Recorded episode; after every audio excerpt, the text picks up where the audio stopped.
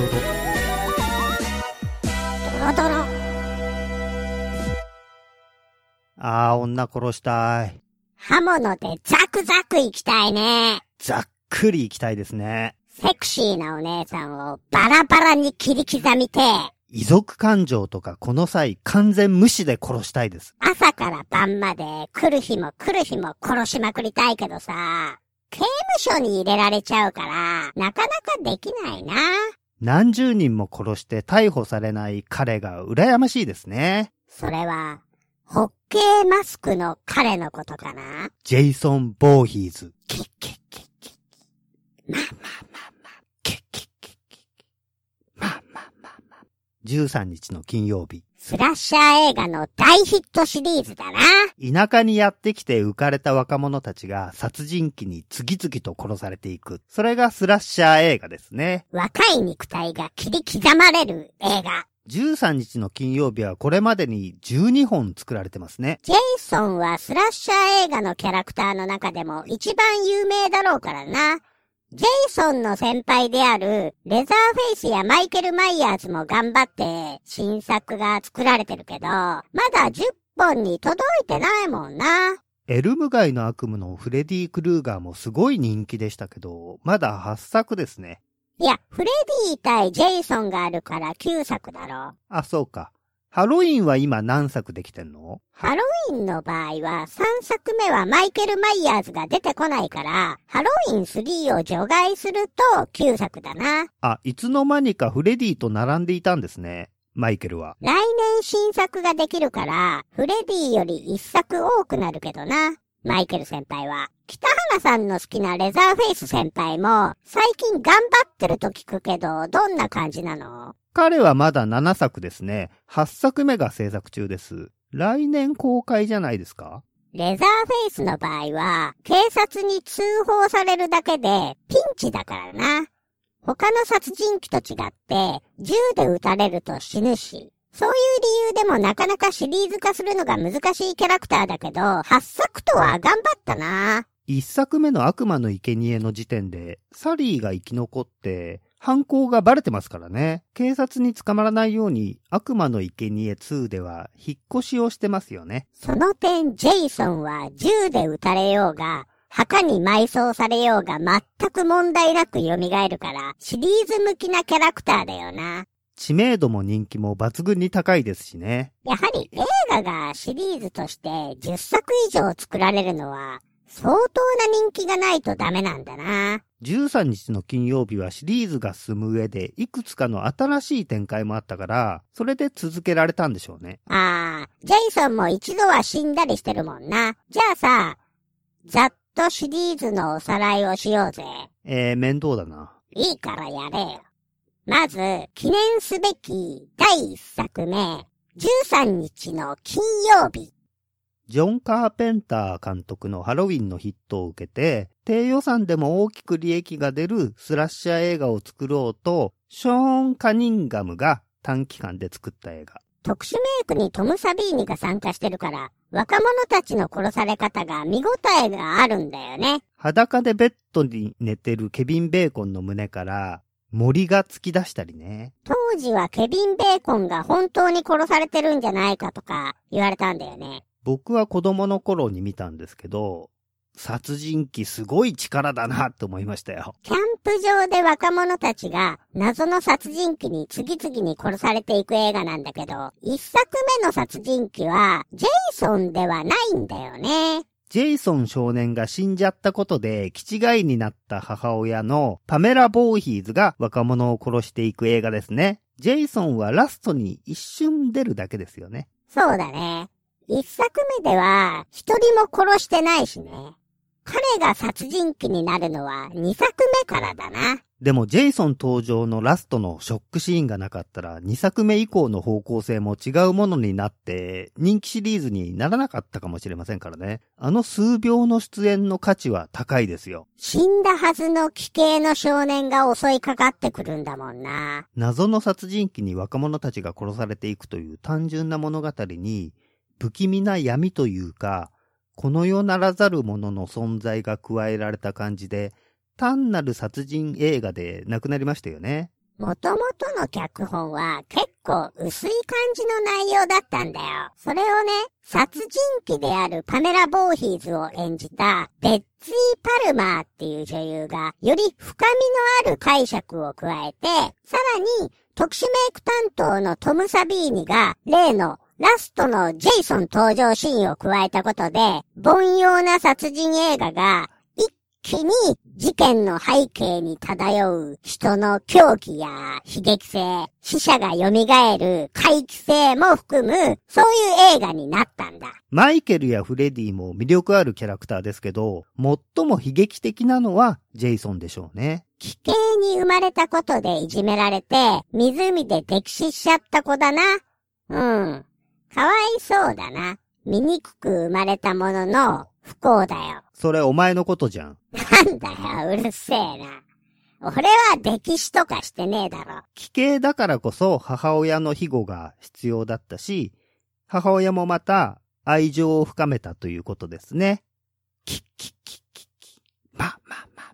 そして、ジェイソンが溺死したのは、悪い子に湖に突き落とされたのが直接的な原因なんだけど、その監視をサボったキャンプ場の監視員に責任を問うんだよな、パメラ・ボーヒーズは。子供たちの安全をおろそかにした理由がセックスしてたからですからね。それゆえに、クリスタルレイクキャンプ場においては、セックスが最も許されない悪という規律が生まれるんですよね。お前なんか即刻死刑だな。なんでですか？僕はセックスとかしないですよ。嘘つくなってね。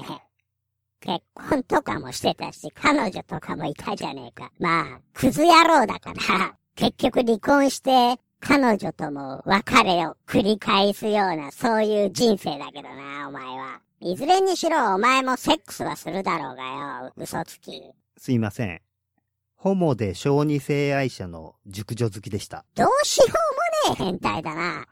そらパメラ・ボーヒーズも切れるわ。切れまくりです。切れたパメラ・ボーヒーズも、最後はファイナルガールであるアリスの手によって、首切断でね。生首ドサ。アリスの勝利。ファイナルガールっていうのはスラッシャー映画において最後まで生き残って殺人鬼を倒す良い子のことですね。基本的にはセックスをしない子だな。セックスする奴はパメラに殺されるのがクリスタルレイクのルールですからね。なんかセックスとか男とは縁のないようなデブの女の子がバナナ食べてただけでぶっ殺されるのあったよな。あれはどうしてだ？例外か？パート4の完結編ですね。ヒッチハイクしてるデブね。バナナが問題だったんでしょうね。男性器を連想させる果物ですから。つまり、バナナ食べてたら、ジェイソンが、フェラしてると勘違いしたってこと？どんだけバナナ好きなんだよ、淫乱め。殺す。クリスタルレイクではバナナも禁止なんだな。あのバナナ女は、ヒッチハイクをしてて、乗せてとか、ラブとか書いてある札を上げて、車を止めようとしてるんだけど、乗せてくれないと、その札を裏返すんですよね。裏にファックユーって書いてあるっていう、そういう面白いやつ。あれもまずかったんでしょうね。ああ、ファックとか書いちゃうとね。なかなかセクシャルなデブだったんだな。実はセックスをする若者だけでなく、真面目な子も殺されるんですよね。ジェイソンにとって若者とは例外なくセックスを楽しんでる存在なんだろうな。中年夫婦とか老人も殺されますけどね。ジェイソン節操ねえな。そして13日の金曜日パート2ですね。2作目以降パメラに代わり、ジェイソンが殺人鬼となるわけだけど、最初の被害者はアリスなんだよね。アリスは一作目ではいい子だったけど、パメラ・ボーヒーズを殺し合ってますからね。それをジェイソンが物陰から見てたっていう驚愕の事実。ラストに湖から飛び出してくるジェイソンは、アリスの悪夢って解釈でいいのかな二作目では大人なのに、まだ一作目では子供だもんね。一作目は今もジェイソンは湖の底にいるみたいなそういうイメージが不気味で良かったんですけど、続編に大人のジェイソンを出しちゃうから、まあそうなっちゃいますよね。夢ですよね。つうか、ジェイソンが生きてたらパメラの怒りは何だったんだよって話だよな。その辺の設定荒いですよね。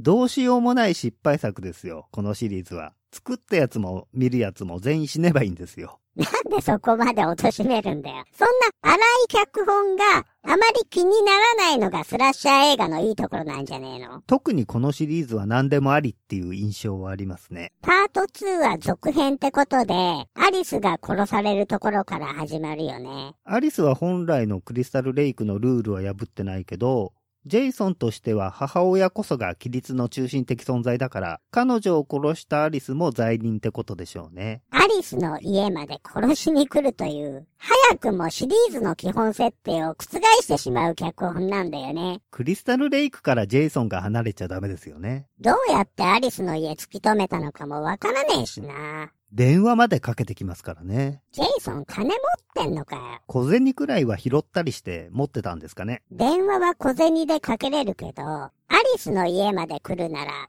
電車かバスに乗らないとならないから、ある程度の金は必要だよな。歩いてきたんですよ、きっと。マジか。アリス結構都会暮らしだぞ。相当な距離歩かないとならないんじゃね？まあ、基本的にバカな子なんで、遠い距離も気にならないんじゃないですか？とぼとぼ歩いてきたんですよ。そんな距離をアリスの死体を担いで、クリスタルレイクまでまた歩いて帰ったのか？その辺は適当ですから考察とかやめてください。うん。でも、パート2はシリーズ中屈指の出来だと思うんだ、俺は。一作目よりサスペンス演出がよくできてるんですよね。何箇所か声出して驚くような描写がありますね。アリスが殺されるアバンに始まって、クライマックスも面白いんだよ。ジェイソンが殺人鬼として活躍する最初の映画だしな。見どころが多いよ。でもおっぱいが足りないんですよね。お前の評価基準はそこなんだな。一応テリーっていう女の子が全裸で湖で泳ぐシーンがありますけど、むしろ脱ぐべきなのはサンドラだろうと思うわけですよ。サンドラは比較的おっぱい大きい感じだもんな。そこは娯楽映画ですからね。どうせならドバーンっていうおっぱいでお願いしたいです。パート2に限ってはそんなことどうでもいいんだよ。まずタイトル前のアバンがすげえ面白いんだよ。アリスがパメラ・ボーヒーズの悪夢にうなされる形で前作のクライマックスを回想するっていうのも続編としていい始まり方だと思うんだ。ただ前作のシーンを流すんじゃなくて、あくまでアリスの悪夢だっていう感じでね。アリスは両親と離れて一人暮らししてんだよ。悪夢から覚めて電話でお母さんと話すんだけど、まだクリスタルレイクの記憶から立ち直れていないんだ。うん。アリスが電話を終えてシャワーを浴びるんですよね。で、お、アリスのヌードですか？って思って見てると、シャワーカーテンのアップになってね。いきなりアリスがシャワーカーテンを開けるんで驚きます。こっちは序盤からヌードサービスかって思ってますからね。ただのサスペンス演出でがっかりしますね。エロしか見てねえのか、お前は。あれは何者かが忍び込んだんじゃないか、あるいは何かの危険が迫っているという予感をアリスが感じたんだよ。アリスも疑心暗鬼に駆られてるから、早々にシャワーをやめると、また電話がかかってくるんだけど、今度は無言電話。だんだん恐怖ムードが高まってきますね。アイスピックを武器に警戒するアリスがゆっくり移動してると、いきなり窓から猫が飛び込んできてもうびっくり。おー、わーってなりますよね。アリス猫飼ってたのかよ。とりあえず安心して冷蔵庫を開けると、生首が入ってるんですよね。って叫ぶと同時に、背後からこめかみにアイスピックぐっさー。アリス死亡。使ってくださいと言わんばかりにアイスピックを置くから、とりあえず引き継ぎ終了ですね。お疲れ様でした。13日の金曜日っていうロゴが爆発して、パート2。この時点では殺人鬼が何者なのかわからないんですけど、まあ言わずもがなって感じ。パート2はファイナルガールも良かったよね。ジニーですね。クライマックスでパメラ・ボーヒーズのセーターを着て、ジェイソンに話しかけるんですよね。そう。ジェイソン、もう殺さないでいいんだよ、とか言うんだっけ。ジェイソン基本的にバカだから、母親が生き返ったかと思っちゃうんだよな。よくやった偉いって褒めてあげるんですよ。見てる方は、そんな作戦成功するのかってドキドキしてるんですけど、意外にもあっさり成功しちゃうんですよ。ご褒美をあげるからひざまずけって言うと、本当にひざまずくんだよな。ひざまずいたところを中でぶった切る作戦なのに。ひざまずくと祭壇が見えちゃうんですよね。それで、ジニーが母親じゃないことに気づくんですけど、うまいですよね。祭壇もいいよな。怪奇ムードがあってさ、母親の生首を祀ってるんだよ。ジェイソンの家を見れるのはパート2だけですよね。ちゃんとトイレもあるんですけど、トタンとか板をバンバン打ち付けてできてる小屋なんですけどね。確かにあの祭壇の部屋は最古のノーマン・ベイツを超えましたね。生首の祭壇手前にアリスのミイラもあるんだよな。最初に殺した時のアイスピックが刺さったままなんで、アリスの死体だってわかりますね。パメラ・ボーヒーズを祀る祭壇には当然パメラを殺したアリスも必要なんだろうな。キリスト教の聖遺物みたいなものですね。ああ、聖外符とかそういうやつな。ブッシャリ的なね。パメラ神話だな。パート2で最も個性的なのは、ジェイソンがホッケーマスクをまだ被ってなくて、ズタ袋で顔を隠してるところですよね。俺もそうだよ。布の袋で顔隠してるよ。外さないでくださいね。怖いから。お前が作ったんだろうがよ。こんな顔にしやがってよ。夏場とか暑いんだからな、お前のせいで。ジェイソンの気持ちがわかるからいいじゃん。小次郎くんのその袋は、ジェイソンのをもらったんですよ。え、そうなの？これジェイソンのやつなのかよ。パート3からホッケーマスク被ってあの袋はいらないらしいから、小次郎くんに継承させたんですよ。ジェイソンにもらったの？生ゴミと一緒に捨ててあったのを拾ってきたんです。ウジとかくっついてて気持ち悪かったんですけどね。いよいよ被ってるのが嫌になってくるな。パート2だと、ジェイソンはオーバーオール着てるよね。田舎者感すごいな。一作目と二作目は若者がキャンプ場に着く前にガソリンスタンドに寄るシーンもありますね。田舎スラッシャーの基本が抑えられてます。お前ら全員死ぬぜって予言をする老人がいるんですけど、パート2で殺されちゃうんですよ。あのじいさんはずっと出てきて欲しかったですけど、残念です。これから起こる惨劇の予兆担当のじじいな。八つ墓村的なね。ああいうキャラクターは様式美としていいね。初期のジェイソンは動きも速いですね。パート3も走り回るな。4作目の完結編まで結構走ります。では、13日の金曜日、パート3。パート3はどんな感じ？悪く言えば凡庸、よく言えばシリーズ中最もスタンダード。なんかあんだろう、面白いとこ。パート3は 3D 映画なんで、被害者の眼球が手前に飛び出したり、水中銃の森が飛んでくるとか、画面構成が 3D 映画を効果的にするよう配慮されてますね。うん。日本で販売されてる DVD は 2D 仕様なんで何の意味もないですけどね。なんだよ、嫌いなのか、パート3。嫌いではないんですけど、うん。おっぱいが見れないんですよ。そこかよ。全くなしなの？デビーがシャワーを浴びるところで1、2秒見えるくらい。おー。おっぱいに関しては分かったから、他になんかないのか？パート2ではトム・サビーニが1作目に続いて特殊メイクのスタッフとしてオファーを受けたんですが、バーニングの撮影と被さってしまったんで、参加しなかったんですよね。だから、あの素晴らしい特殊メイクはパート2では見れませんでしたよね。うん。じゃあ、パート3でついにトム・サビーニ復活だったんだな。いえ、参加してません。なんだよ、パート3。いいとこないのか良いところなのかわかりませんけど、ついにジェイソンがホッケーマスクを被るとこくらい？よ。おー、ジェイソンといえばホッケーマスクだもんな。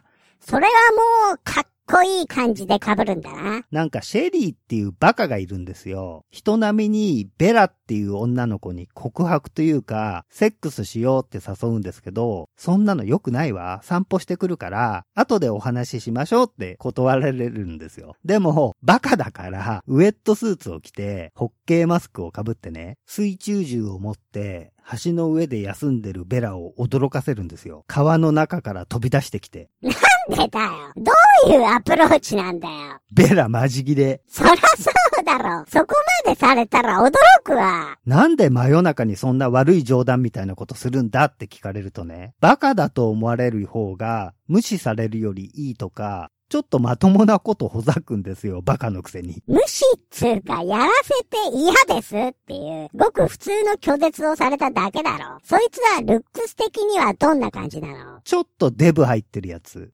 恋をするならその前に痩せろと。食べたいだけ食べるのやめろと。バカないたずらに向けるバイタリティをダイエットに向けろと思うわけですよ。どうせベラの方は素敵な子なんだろうしな。身の程をわきまえない強引なアプローチにも優しく断ってるみたいだし。そう。それでそのバカのシェリーがホッケーマスクを持って小屋の中に入っていくと、ホッケーマスクを被ったジェイソンが出てくるんです。あっさりだな。被る描写なしです。ホッケーマスクを手にする描写もなしです。記念すべきホッケーマスクゲットの瞬間なんだから、何らかの描写は欲しいよな。バカが殺される描写もないの。後で首をかき切られてる状態で出てきますね。川に財布を落としたのを拾おうとしてるベラが橋の上にいるホッケーマスクのジェイソンを見て、そのバカだと間違えるっていう流れでしたね。セックスを楽しむ男女がいる反面、モテない奴がいるのも、いつものパターンではあるな。なんか印象に残るシーンはないの？特殊メイクも悪くはないですね。でも、トム・サビーニみたいなインパクトあるアイデアがないんですよね。一作目でケビン・ベーコンがベッドの下から森で胸を刺されて死にますけど、あれと同じ特殊メイクをやってたりね。リアルで本当によくできてるんですけどね。傑作が続く初期の中では今一つって感じなんだな。クライマックスでクリスっていうファイナルガールがジェイソンの頭に斧をぶっ刺してぶっ殺すんですよ。クリスが外に出ると、まだ死んでなかったジェイソンが窓から覗いて、ハウアーっていうの。奇形の顔で。しかも血まみれ。おー、それは怖いな。あのショットは好きですね。もう夜明けで明るいのも逆に不気味なんです。ラストも怪奇的な感じでいい感じですよ。パート2のラストも一作目並みにびっくりするけど、パート3もそれに負けてない感じ？うん。そうきたかっていう面白さはありますね。でもさすがに3作目だとインパクトは薄れてるかな。奇形に加えミイラの恐怖っていう物量で勝負してますけどね。やはり完結編までは奇形ホラーとしての不気味さが光ってるよな。じゃあ、パート4、完結編。僕が初めて映画館で見た13日の金曜日は完結編だったんですよ。あれ？そうなの？意外だな。お前、生まれてからずっと怪奇映画とかオカルトホラーとか好きだったんだろ？スラッシャー映画はくだらないって思ってたんですよ。13日の金曜日シリーズが始まったのが中学生の時で、その頃はジャンル問わず映画全般見てたんです。ホラーも見に行きましたけど、このシリーズは避けてましたね。殺人描写が続くスタイルで、物語を楽しむものじゃなかったですからね。この手の映画はテレビ放映で見ることにしてました。そうなんだ。なんで映画館に行く気になったの？テレビで一作目を見たとき、どんどん人が殺されていくだけで、それはそれで面白いとは思ったけど、物語としてはくだらないなっていう感想。でも、例のラストのジェイソン少年登場シーンは、何か陰湿で地続きの日常にある嫌なものを見せられたような、そんな気がしました。奇形だもんな。まだあの頃はああいう映像見たことなかったんだろうな。エレファントマンもその後ですからね。で、2作目3作目はあのジェイソン少年が生きていて殺人鬼になってるって予告編や映画雑誌で見ててなんだそれって思ってて怖い映画は好きだったんですが見に行かなかったんですよ。で、完結編のテレビ CM を見たんですよ。1秒か2秒でしょうけど、髪の毛をまだらに沿ったコリー・フェルドマンが映るわけ。コリー・フェルドマン。少年期のジェイソン少年に化けてジェイソンをか乱するトミー少年のシーンだな。テレビ CM だからストーリーもわからないじゃないですか。僕はてっきり、あのトミー少年が襲ってくる映画かと思ったんです。それは僕にとって最も怖い、奇形のジェイソン少年の再来なわけですよ。ああ、それで見に行ったんだな。はい。ザ・キープっていうナチスが古代の魔人を復活させちゃう映画と同時上映でした。東京は地方の映画館と違って同時上映ってあまりなかったんで、それも理由なんですけど。そしたら面白かったんだな。トミー少年が怪奇映画とか怪物のマニアじゃないですか。そこに共感したりね。トム・サビーニの特殊メイクもすごいし、それからこのシリーズが好きになった感じですね。そうか。トム・サビーニがやっと帰ってきたんだな。じゃあ、北原さんにとって13日の金曜日完結編は重要なんだ。最初にスクリーンで見たことを除いても全体的な完成度は高いですからね。思い入れもありますし、どんなストーリいつもと同じ。いや、まあ、スラッシャー映画は大体そうだけど、それなりに違いがあるじゃねえか。トミー少年は、キャンプ場に遊びに来てるんじゃないんだろ？近くに住んでる子ですね。トリッシュっていうお姉さんと一緒に。2作目で殺されたサンドラのお兄さんが復讐のためにジェイソンを殺しに来てるっていうのも盛り上がりますよね。さらに、ジェイソンにとどめを刺すのがファイナルガールではなく、トミー少年というのも良かったよな。トミーを演じたコリー・フェルドマンは、後にロストボーイでヴァンパイアハンターの役で活躍するかっこいい役者さんですよね。グーニーズにも出てるんだよな。僕、グーニーズ見たことないんですよね。いいんじゃないの？見なくて。おっぱいとか見れないだろうし。あ、おっぱい見れないならいいや。女が殺されまくるわけでもないですからね。5作目はコリー・フェルドマンがグーニーズの撮影で忙しいから、休みの日に自宅の庭で撮影したんですって。冒頭のジェイソンが墓から蘇る悪夢を見るシーンだな。そう。夢から目覚めるとトミー少年は成長して青年になってるんです。うまい繋ぎ方だったね。パート5はジェイソン出ないのでがっかりしましたね。トミーの幻覚で時々出るじゃん。殺人を行うのはジェイソンの偽物だから。まあ、それが不評だったからパート6でジェイソンも生き返ったんだろうな。ジェイソンは生きていた。落雷で蘇るんだよな。落雷は便利ですよね。死体に生命を宿したり、吸血鬼を燃やしたりできるし。安易ではあるけど、不思議と説得力があるし、わかりやすいからな。ここからは人間やめちゃって不死身の怪人になっちゃいますね。見る人の好みによって評価が分かれるだろうね。素顔も奇形というよりは、腐ったゾンビみたいになります。奇形キャラに変わりないんだけど、そのあたりの印象は若干薄まるよな。まあ、無敵な強さが魅力のジェイソンもいいですよ。パート7からジェイソンを演じたケイン・ホッターっていう人の表現力も好きなんですよ。表現力って無言でナタ振り回してるだけじゃねえのかよ。その体の動作だけでジェイソンというキャラクターを魅力的に演じた人なんですよ。ケイン・ホッターは。えー、例えばどんな風に？肩で息をするんですよ。深い呼吸をするから肩が上下するんです。ああ、そう言われてみるとそんな動きをしてるな。体の向きを変えるとき、まず首を動かしてから体も同じ方向に向けるとかね。その動きは見る側にどんな印象を与えるんだろう。殺戮だけを目的にしてる無駄のない動きに見えます。ケイン・ホッターは筋肉バキバキですしね、迫力がありますよ。最近のリメイクのレザーフェイスやマイケル・マイヤーズもボディービルダーみたいな大きい人が演じてるな。巨大な殺人鬼は恐ろしいですからね。ジェイソンも素手で人間の頭蓋骨を割ったり、首を吹っ飛ばしたりしますからね。マッチョじゃないと説得力がないですよ。そうか、そうだね。恐ろしさは倍増するよな。その、ケイン・ホッターっていう人はパート7からずっとジェイソンを演じてるの？10作目のジェイソン X までですね。フレディ VS ジェイソンは、ケン・カージンガーが演じました。この人も2メートルある身長で、筋肉バキバキなんで良かったですよ。そんなかっこいいケインがジェイソンを演じたパート7はどんなのだっけ？ティナっていう超能力を使える女がジェイソンと戦うやつ。ああ、あれな。あれは面白かったな。念動力で木の枝でジェイソンを縛り付けて水たまりに倒すんですよね。あとジェイソンマスクのベルトを頭にギリギリ食い込ませると皮膚から嫌な液体がドロドロって出るの。ベルトの締め付けでジェイソンの頭を破壊する前に、マスクが割れちゃうんだよな。そうそう。そして素顔をお披露目ですよ。そもそも湖で死んだ父親が生き返るように、ティナが念じると、湖に沈められてたジェイソンが蘇るっていう、超能力設定が最初から活かされた脚本なんだよな。そもそも父親が死んだのもティナの超能力が原因ですしね。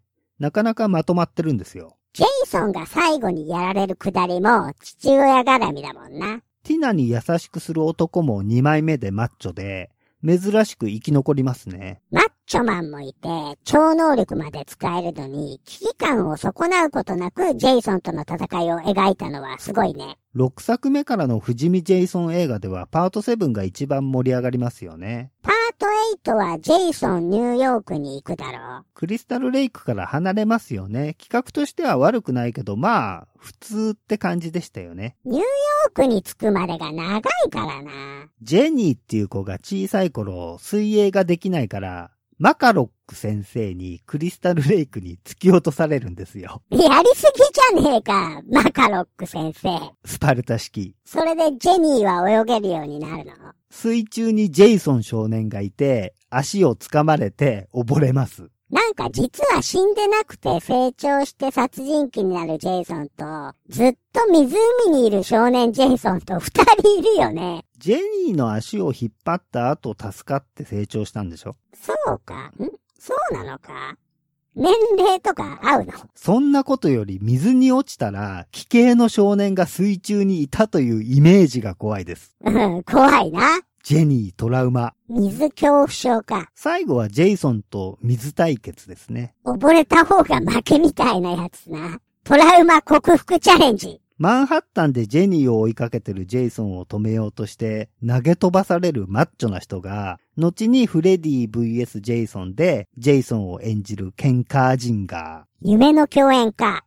延々ジェイソンを殴り続けるボクシング少年も面白かったね。ああ、ジェイソン無抵抗で、パンチ受け続けるやつな。最初勝てるかって思ったわ。結局スタミナ切れでヘロヘロになっちゃって、お前の番だってジェイソンに言うんですよね。潔いな。まあそんなこと言えばきついのが一発きますけどね。パート8はダサく扱いされがちだけど、まあ見どころもあるよね。ヘビメタ女がギターでぶっ殺されるのとか気持ちいいですよね。そういう若者の趣味とかライフスタイルが殺され方とシンクロするのは当時人気を博してたエルム街の悪夢の影響でしょうね。まあ、パート8の一番ダメなところは、おっぱいが一切出ないというのが致命的なんですよ。パート8の頃はフレディ先輩がもう本当にモテモテだったよね。まあ、おっぱいはまあ、そうなんだよね。意外と13日の金曜日シリーズって、常におっぱいが見れるわけではないんだよね。作品によって見れるのと見れないのがあるよね。で、問題の9作目、ジェイソンの命日。ふざけんなよ、作ったやつ。冒頭でジェイソン爆死。パラマウントから版権を買い取ったニューラインシネマの一作目なんですよね。フレディ VS ジェイソンへの布石としてジェイソンを殺したかったんだろうけど、なんか変な映画だったな。人間に寄生する宇宙生物の映画で、ヒドゥンっていうのが当時ヒットしてたんですけど、そのまんまの映画でしたね。ジェイソンの本体が変な生き物で、人から人へ寄生して殺人を行うっていうね。ふざけんなよ。真面目にやれよな。そして10作目のジェイソン X。まさかの宇宙 SF。泣きそうになりましたね。大切な何かが失われたような気がしたよ。ところが意外なことに傑作だったというね。200年後くらいの時代設定で宇宙船が舞台なんだけど、面白かったね。殺し方も未来感覚でしたね。液体酸素のシーンはいいな。女の髪の毛をひっつかんで液体酸素の中に顔面をつけると一瞬で凍りつくんですよね。そしてその凍った顔を机の角にぶつけて顔粉々。ガシャーンサディスティックでいい殺し方ですよ。ホログラムのシーンはなかなかの名シーンだよね。追ってくるジェイソンをか乱して時間を稼ぐために仮想空間を作るんですよね。かつてジェイソンが活躍していたクリスタルレイクキャンプ場なんですよ。それを見てジェイソンも一瞬驚くよね。はい。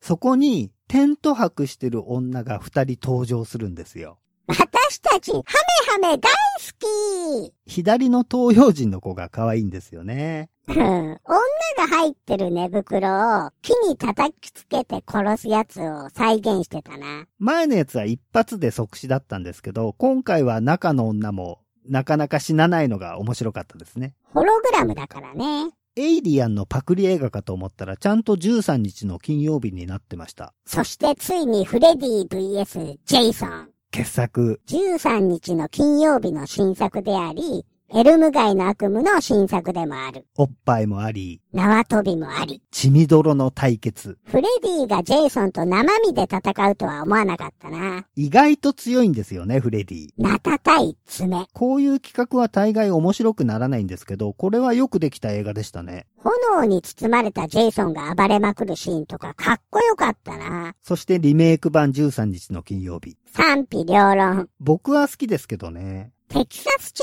ェーンソーの監督にしては期待外れの感は否めないけどな。エロいから OK ですよ。そんな評価基準でいいのかよ。野球にセイバーメトリクス理論ってあるじゃないですか。何それ。ざっくり言うと、例えば選手の能力を分析する際、従来の打率打点を用いず、出塁率を重視するっていうやつ。ああ、ホームランや長打で得点に結びつく打撃を行ってなくても、塁に出てる率が高いなら、間接的に得点になるもんな。ホラーやスラッシャー映画にもこのセイバーメトリクス理論の応用が可能だと思うわけですよ。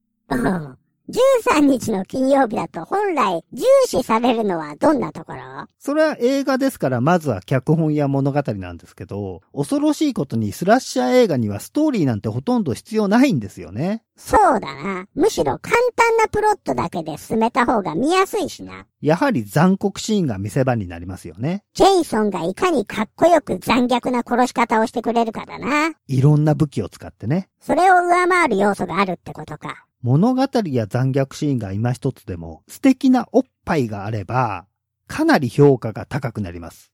おお、まあ、その通りだな。13日の金曜日パート5はジェイソンが出てこないので、がっかりするじゃないですか。偽ジェイソン映画だからな。殺人の動機もいまいちわからないしな。息子が殺されたからなんだろうけど、ジェイソンを模倣する意味がな。つまりストーリーはあまり良くないってことでしょ？そうだな。しかし、この5作目は、グッドなおっぱいシーンがあるわけですよ。えー、グッドなおっぱいってどんなやつだっけ？女の両目を植木バサミでざっくりっていうやつ。おー、あの子はおっぱい大きくて、顔も可愛かったよね。あの子はモテモテだよ。しかも、全裸で殺されるんだよな。そうなんですよ。ティナっていう女の子。真っ昼間の野外だからよく見えるんですよ。いろいろね。殺され方も素敵ですしね。偽ジェイソンやるじゃん。偽ジェイソンの評価を考え直さなくてはならない段階に来てます。とにかく、パート5のティナが13日の金曜日シリーズのベストヒロインです。死にますけど。ティナというと、パート7のサイオニクス戦士のティナちゃんを思い出すけど、パート5のおっぱいの子もティナなんだね。完結編の双子の一人もティナですよ。ティナ率高いな。じゃあさ、逆にストーリーはいいのに、その他が残念なのは何作目？パート7かな。超能力ティナ活躍編じゃん。パート7は何がダメなんだ？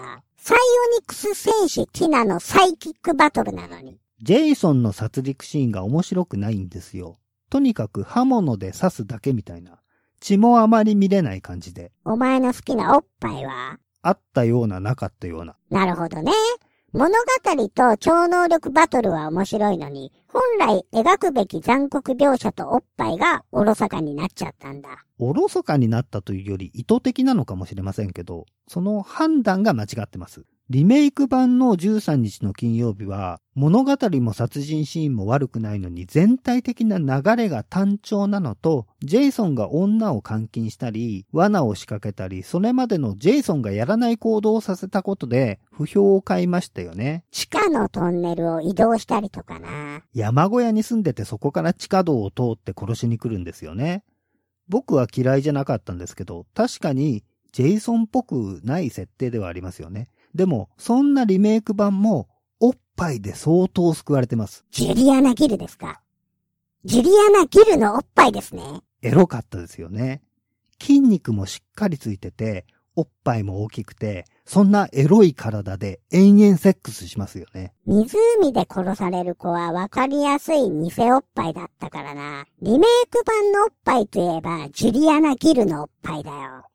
もう、ジュリアナ・ギルの13日の金曜日っていうタイトルにすればいいよ。僕はリメイク版13日の金曜日を支持する。ジュリアナ・ギルのおっぱいを支持してるだけだろ。でも、まあ確かにスラッシャー映画にはおっぱいは必要だよな。セックスがタブーとされる世界ですからね。13日の金曜日はそのあたりが基本設定としてあるからな。パメラもジェイソンもキャンプ場にいると若者は全てセックスやドラッグが大好きなどうしようもない人間だと思い込んでるんですよね。その決めつけが彼らの狂気なんですよ。パメラはわかりやすいけど、ジェイソンの感情はわかりにくいよね。仮面をかぶってるし。怒ってるのか、悲しんでるのか、あるいはもう無感情に義務的に殺人を行うのかね。母親の復讐と教えが殺人の基本原理じゃねえか。そうですね。セックスしてる若者にジェイソンが否定的な認識をするのは母親の教えがあるからでしょうけど、そういう道徳は僕らの中にもうっすらとありますよね。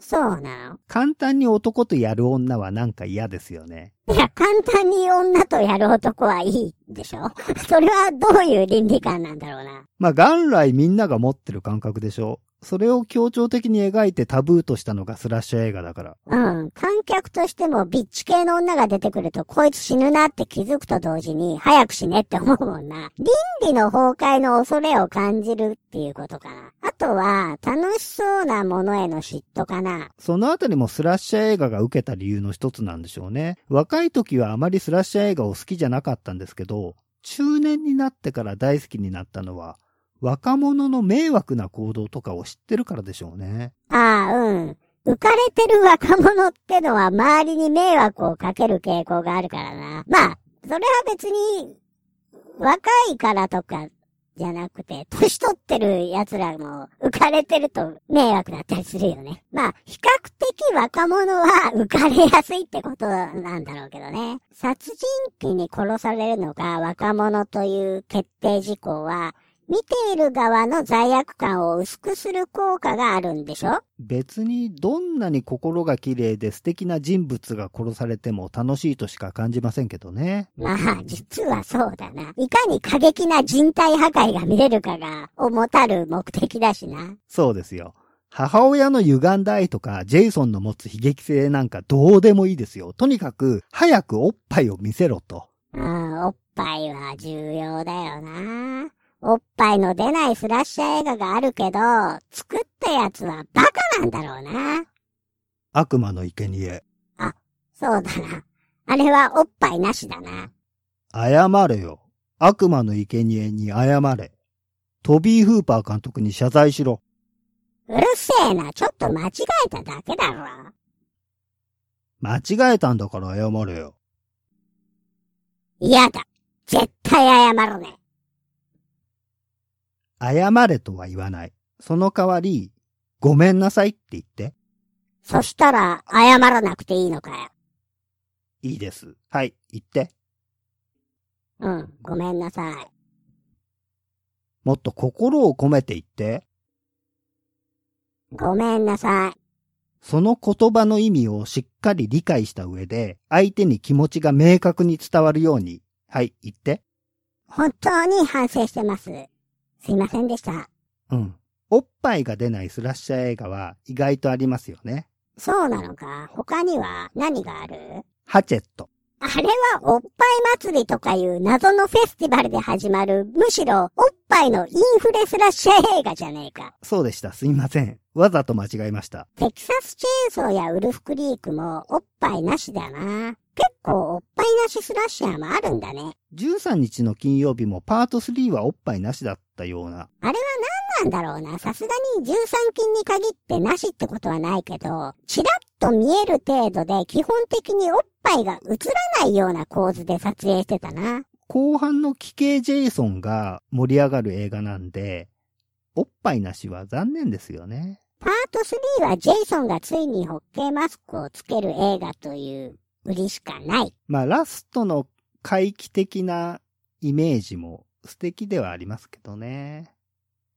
パート4の完結編までは、ジェイソンの奇形設定をかなり活かしたビジュアルですよね。そもそも奇形の顔を隠すためにマスクを被ってるわけだし。マスクを外して襲いかかってきたりな。やっぱり不気味だよな。パート6で墓場から蘇ってからはゾンビみたいな皮膚が腐ってる顔なんで怖くなくなりましたね。その代わり背骨が露出してたり、怪物としての魅力が増したな。本気で死ななくなりましたしね。パート3あたりまでは結構反撃されたりすると、声を出して痛がってたよね。パート2でジニーがチェーンソーで反撃するとき、ジェイソン本気で怯えてますからね。うわー、チェーンソーですかねさあ、それはシャレになりませんよって感じで、部屋の隅っこに逃げてたな。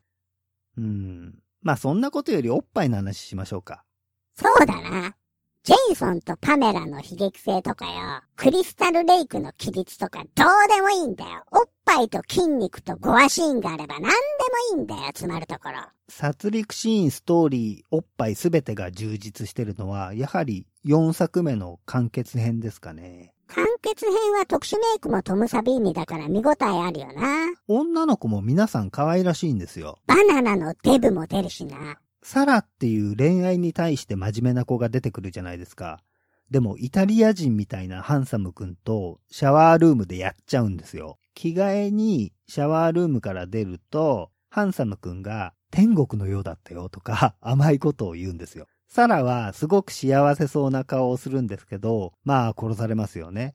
完結編は恋愛に真面目な若者も描いて殺すのが印象的ですね。付き合ってた彼女が電話に出なくなって傷ついてる男が湖で知り合った双子の女の子のティナとセックスをするんだけど、それまで前の彼女に振られたのは自分が早漏だからって悩んでるんですけど、ティナにどうだったって聞くと、ティナは良かったわよとか言ってくれるんで、それまでの悩みが解消されるんですよ。それで嬉しくなってキッチンにワインを取りに行くと、ワインのコルクを開けるコークスクリューが見つからないんですよ。それでジェイソンにコークスクリューで手を刺されて、首も切られて死んじゃうっていう、新しい恋愛が始まって幸せな気持ちでいる若者というのを強調してましたね。偉そうに恋愛指南してたくせに自分だけあぶれちゃって、ずっと一人で昔のエロ映画見てるやついたよね。あれもありがちですよね。完結編は脚本がいいですよ。ジェイソンも完結編ということでかなり悲惨な目に遭うよね。トリッシュに手を切られて、頭にテレビをぶつけられて、トミーにナタで頭を切られてね。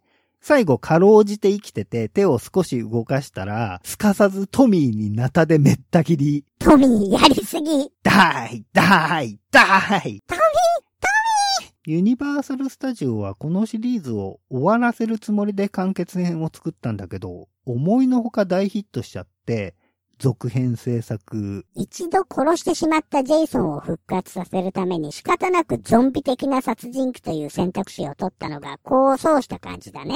せっかくの不死身設定もジェイソンの命日で台無しになりましたけどね。ジェイソン X とフレディ VS ジェイソンで、あの、ヒドゥンっぽい設定はなかったことになってるから、まあいいんじゃねえの？新作もそろそろできるのかな？なんか権利問題で揉めてたり、パラマウントが手を引くみたいな報道もあったりで、どうなってるのかよくわかりませんね。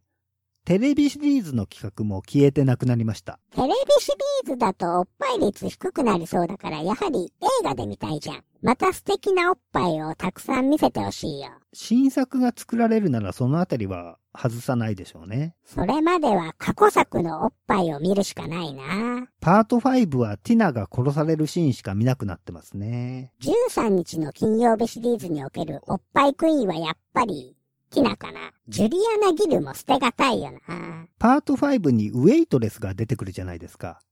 これから店を閉めてデートってことで着替えて化粧をするんですけど、ウェイトレスの服を脱ぐとノーブラでね。ショータイムっていうやつな。そうそう、それ。一人で鏡に向かっておっぱい出して言うんですよね。なかなかいいおっぱいだった気がするよ。はい。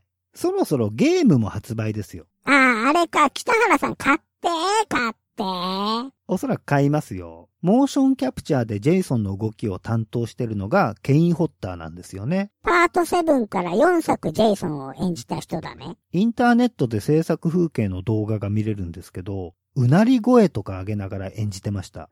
映画ではジェイソンは無言で人を殺しますけど、撮影時ケイン・ホッターは声を出してやってるのが分かって発見でした。ハチェットとかチネラマでも殺人鬼とか怪物を演じてるから、未だに現役の怪物アクターだね。髪も白くなってましたが、マッチョなのは変わりないみたいですね。日々筋トレしてるんでしょうね。2003年のリメイク版でもケイン・ホッターじゃなかったんだよな。なんでケイン・ホッターにやらせないのかね。どうなんでしょうね。ケイン・ホッターは身長が2メートルないからそこかもしれませんよ。ああ、でかい殺人鬼の方が怖いもんな。まあゲームでまたケイン・ホッターのジェイソンが見れるわけだね。アメリカのゲームは残酷描写に容赦ないというか、むしろやりすぎなくらいだから期待できるね。モータルコンバットの国ですからね。フェイタリティ、背骨引き抜き。顔面切断。格闘ゲームではなくゴワゴワ残酷ゲームですよね。アメリカは映画もゲームも血まみれでいいよね。そういえばモータルコンバットの新しいやつはスラッシャー映画のホラーヒーローが使えますね。そうそう、ジェイソンとレザーフェイスが使えるんだよ。北原さん買いなよ、モータルコンバット。女の格闘家をバラバラにして遊ぼうぜ、キタナとかさ。そうですね。今年はバイオハザード7も出るし、久しぶりにホラーゲームをやりたいですね。あと、モータルコンバット、また映画になるみたいですよ。え、そうなの？まあ、ジェームス・ワン監督絡みなんで、どういう風になるのかちょっと不安もあるんですけどね。ああ、新米系ホラーをよく撮る人だね。まあ、バイオハザード7と13日の金曜日と、モータルコンバット XL のこの3本のためなら PS4 を買う価値はあるよ。よし、今から買いに行こうぜ。え、PSVR と一緒に買おうかと思ってたのに。